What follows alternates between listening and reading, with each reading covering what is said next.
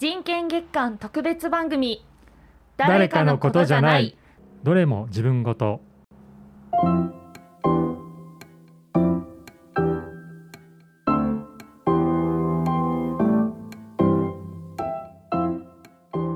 人が人らしく生きる権利。人権。私たちにとって大切なことと知っていてもどこか難しいこと。誰かのことにしてしまっていませんか？12月はそんな私たちの人権について考える1ヶ月間。この番組ではさまざまな人権課題から4つの分野に着目し日々その課題について取り組んでいらっしゃる方のお話を伺っていきます。人権を大切にする尊重するとはどんなことなのか。私たちそれぞれのあなたの自分ごととして人権の今とこれからを一緒に考える時間にしていけたらと思います。人権月間特別番組誰かのことじゃないどれも自分ごと。この時間は北区役所の協力でお送りします。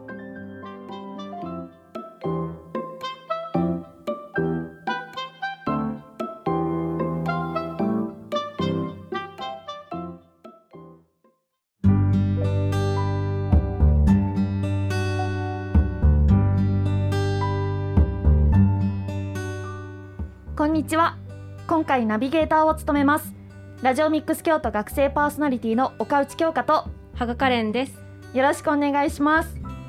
さて第2回目となる今回は人権課題の一つ性的マイノリティについて考えていきます。今回お話を伺うのは京都マーブルスペース運営スタッフでつながりオフィス合同会社 COO の坂部澄人さんです。坂部さんよろしくお願いいたします。よろしくお願いいたします早速なんですけども、はい、坂部さん自身についてあの少し教えていただいてもよろしいでしょうか？はい。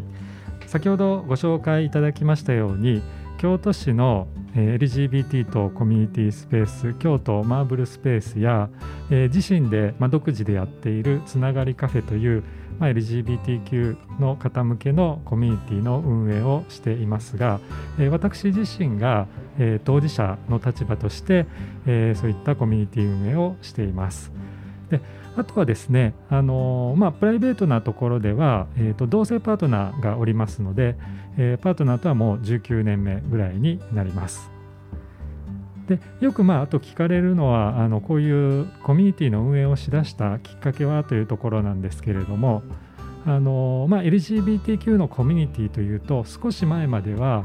あのクラブとかバーみたいなあの夜の街ですねお酒を飲みながら交流するようなところが多かったんですけれども、まあ、それはそれで一つのあの楽しい場所だと思うんですけれども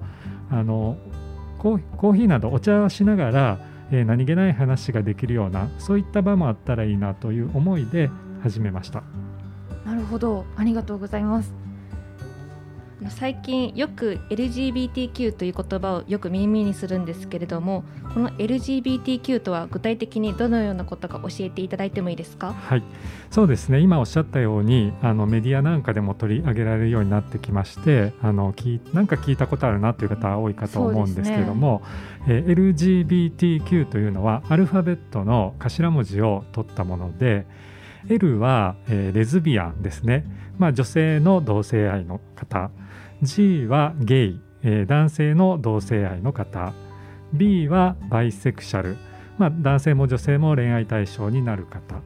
T はトランスジェンダー、まあ、自分で感じている性別と法律上の性別が異なる、えー、方のことですね。であと Q というのがあのもしかしたら初めてお聞きになる方も多いかもしれないんですけれども Q は、えー、クイアとかクエスチョニングの Q を取っています。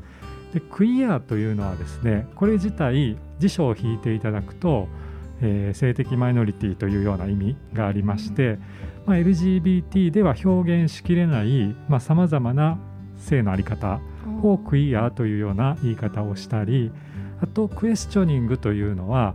自分の性についてまだよくわからないとか、まあ、どれかと決めきれない決めたくないみたいな、えー、セクシャリティのことを Q と言います。そうなんですね、はい、LGBTQ ってもともと LGBT っていう単語はすごく耳にしたことがあるんですけど、はい、この Q っていうのが、はい、その LGBTQ としてその単語が知られるようになったのって、はい、やっぱりそういったなんだこう考え方の多様性とかそういう生き方のこう多様性が徐々に徐々にやっぱり重視されてきたからなんですか？そうですね。まさにおっしゃる通りで、まあ、例えば LGBT という言い方だと文字通り、まあ、L と G と B と T だけというような、まあ、誤解を与えてしまう、まあ、可能性もあって本当はまああの性的マイノリティの人全体の総称として使われてるんですけどもそこに Q を加えることによって、まあ、より多様な性の在り方を表現できるというような流れであの次第に使われるようになってきています。なるほど。それは知らなかったです、うん、そんな LGBTQ の現状だったりとか、はい課題っていうのって何かありますか、はい、そうですね。まずあの LGBTQ の人たちっていうのは大体あの、まあ、いろんな調査があるんですけれども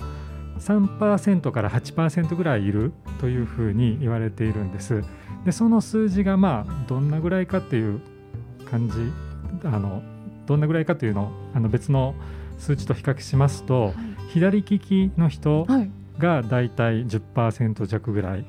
で血液型 AB 型の人も同じく10%ぐらいと言われているので、はい、まあ、8%ぐらいとするとそれよりちょっと少ないぐらいっていう感じですね。あのおそらく皆さんの周りにも左利きの方とか AB 型の方いらっしゃると思うんですけども、まあ、だいたい肌感覚としてはまあそんなぐらいかなというところなので、意外と多いんじゃないかなという、あの感覚だと思います。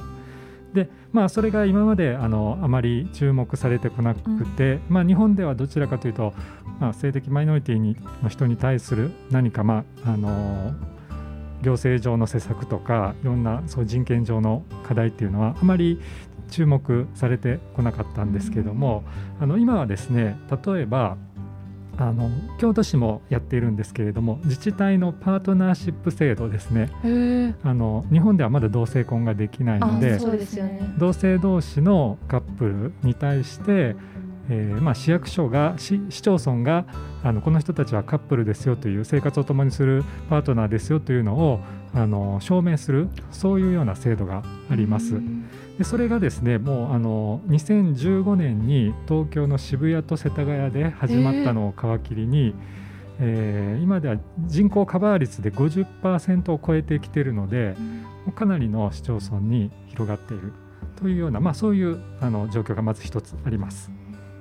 でもう一つはあの今もちょっと増えましたが同性婚がまだ日本では認められていないんです。でこれはですね、まあ、例えば G7 ですね主要7カ国の中で、はい、まあ、同性婚も、まあ、同性婚と同じような、まあ、別の制度で同じ権利を保障しているみたいなあのやり方もあるんですけどその何もないというのは G7 で日本だけになっているので、まあ、先進国の間では遅れをとっている状況かなと思います。あとはですねあの、まあ、トランスジェンダーの方が性別変更するっていうのは法律上可能になってるんですけれどもこちらもですね諸外国に比べるとあの要件その性別変更できる場合の条件というのがかなりハードルが高くなっていて例えば、えー、性別適合手術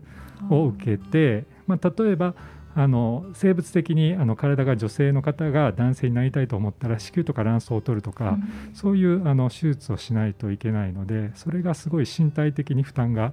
かかるということで、国際的にはもうそういう条件だんだんなくなってきています。はい、あとは、まあ、あの未成年の子供がいないことが条件になっているのであの結構セクシャリティの気づきって人様々なタイミングで、うん、例えば結婚して子供を設けたけど実は違ったという気づく方というか、まあ、そのタイミングで辞任される方もいるので、まあ、そういう方の場合20年後までは、まあ、子供が、まあ、今18歳ですかねあの成人するまでは性別変更ができないとかまあ、そういうような条件もあったりしてなかなか難しい状況です。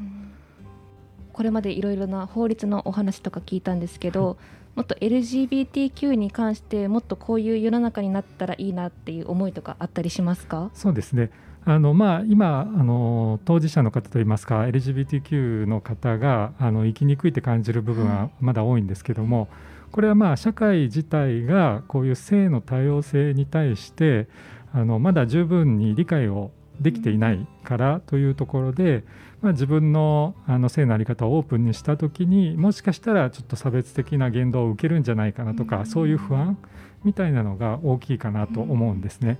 なのであのやはりあの、まあ、今日のラジオ番組聞いていただいているようにあの LGBTQ の人たちがいるんだということをあのちょっとあの頭の片隅に置いていただいて、あの日々過ごしていただければだいぶ変わるんじゃないかなと思っています。そういったあの LGBTQ の方からカミングアウトされた時に、はい、そうでない人はどのようにしてあの寄り添えたらいいとかありますか、はい、そうですね。あのこれもあのいろんな方によく聞かれるんですけれども、はい、まあ、突然カミングアウトあの受けたら、はい、まあ、どう返していいかわからないと。うんまあ、いくつかポイントがありますので、まあ、あのポイントを絞ってお伝えしますとまず一つはあの話してくれてありがとう伝えてくれてありがとうということを、うん、あの純粋に伝えるということです。カミングアウトっていうのはあの本当にものすごく勇気がいることですのでその相手の方を信頼して、まあ、この人ならあの受け止めてもらえるとか受け入れてもらえるかもと思って伝えてきているのでまずそのあのことに対してありがとうを伝えるっていうのは大事かなと思います。で2つ目が、あの話相手の話がですねちょっと回りくどかったり緊張して伝えてきているのであの的を得ないことが結構あったりするんですけれども、まあ、話を最後まで聞いてであの相手のその状況とかその人の性の在り方をこうだよねと決めつけない、うん、でちゃんと話を聞くというそういう姿勢といいますかそういうのが大事かなと思います。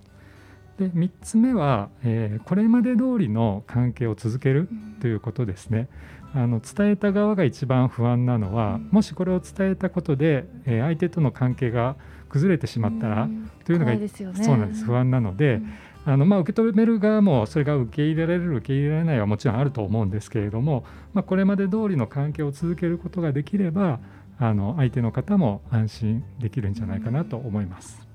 で最後4つ目なんですけども、えー、その聞いたあのことを勝手に人に広めないということですね。これはいわゆるアウティングというようなことにつながるんですけどもあのその人しかあの伝えようと思ってなかったのに勝手に第三者に伝えてしまうと、まあ、その人があのその、まあ、例えば学校とか職場とかそのコミュニティで居場所をなくしてしまったり辛い気持ちになったりすることがあるのでその点はあの注意して、まあ、もしあの誰かに伝える伝えないというところがあるんだったら、まあ、この人には伝えていいとかそういう形でちゃんとあの相手に確認してから伝える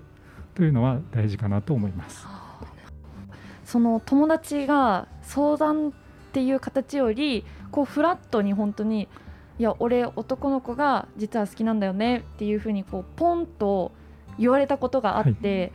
そのまあ今までやっぱ抑制だったりとか、はい、社会からのまあ目とかっていうなんかこう圧をやっぱ受けてこう言えず言えずだったのが、やっぱりその大学とかのその環境によって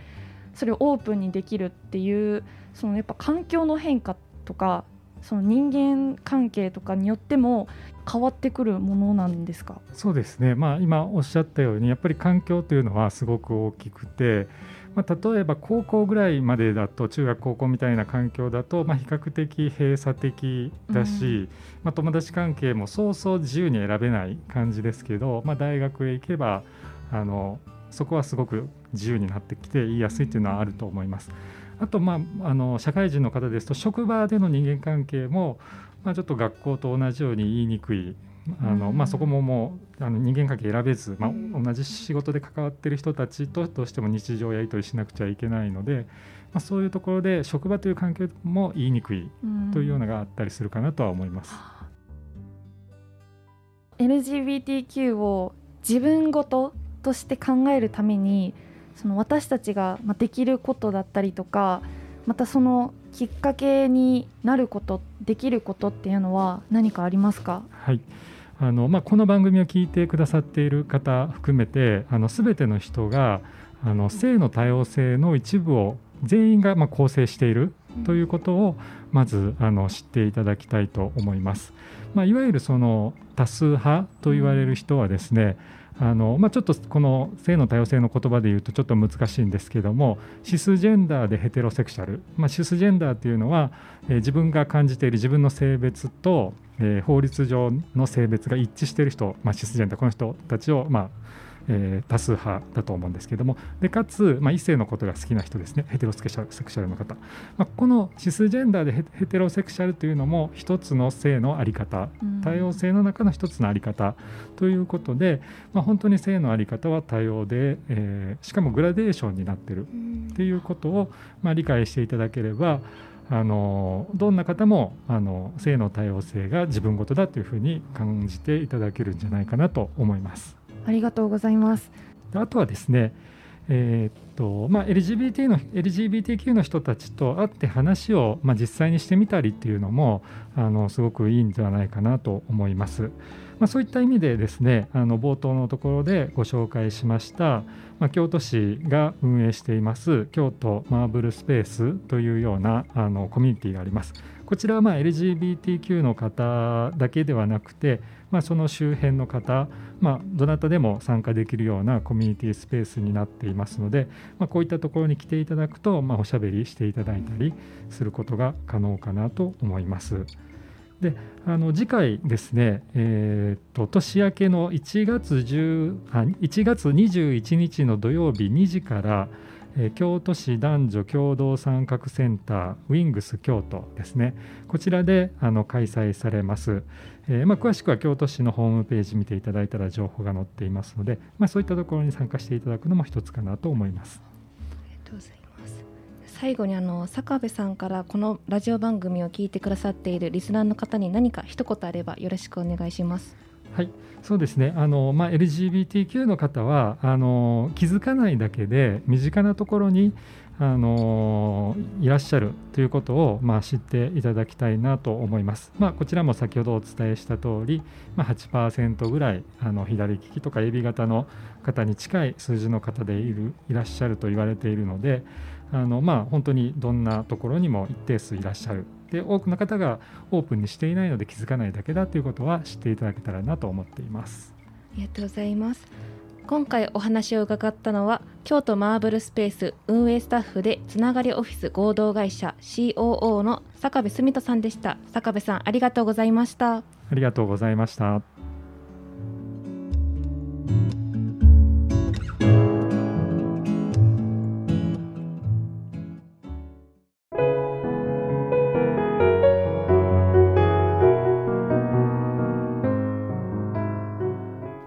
でしたか？この放送を聞いて少しでも人権のこと課題となっていることを知っていただき自分ごととして考えるきっかけにしてもらえたら嬉しいです。